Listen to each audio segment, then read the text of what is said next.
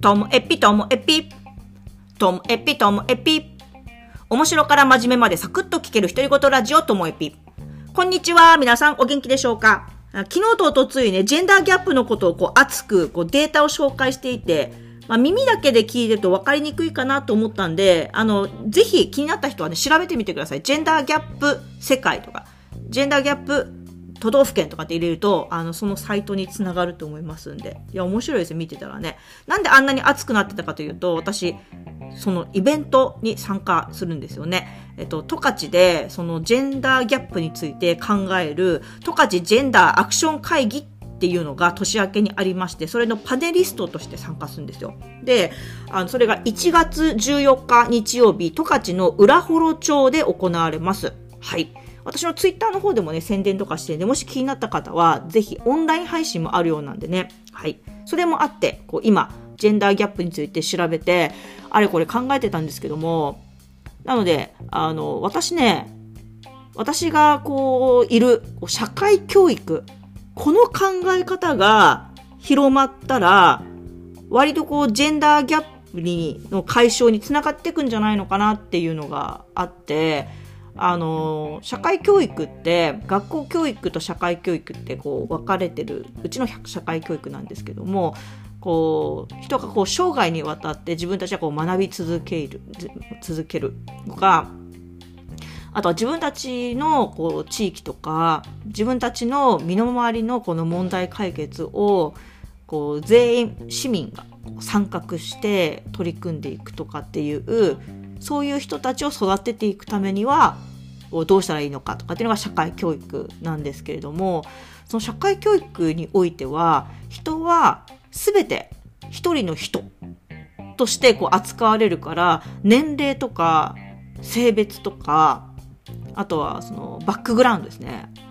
関係なくお互いこうフラットななんだろう1対1の関係においては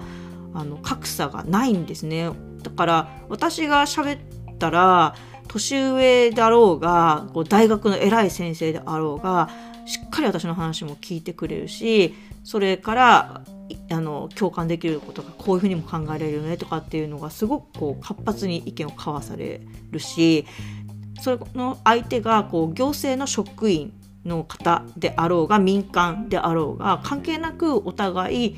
一つの問題について話をしていける。っていう感じで私自身すごく居心地がいいしそういうところで自分がこう、えーと、ここ十何年育ってきたのもあるから私の中の感覚としては、うんと、そのこの社会教育の考えがもっと広まったらこのジェンダーギャップっていうのは、うんとみんながもっとこれじゃダメだよねってもっとこうしてこうよってなっていくんじゃないのかなっていうのがあって実際私あの北海道の、えー、社会教育院障害学習審議会っていうところに所属してますけどもそこねあの男女の比率でいうとほぼ半々じゃないかな。あとはなんかそれ系の別の会議とかに行くと女性の方が多いってこともあったりとかしてだからなんかあのこのね社会教育の在り方をもうちょっと突き詰めていくとジェンダーギャップの解消とかにつながっていくんじゃないかなと思ってそっちのアプローチで1月までちょっとあの調べ物とか考えたりとかしようかななんて思ってます。皆さんあの昨日の話聞いてどう感じましたか？なんか自分自身なんかね一番困るのがなんか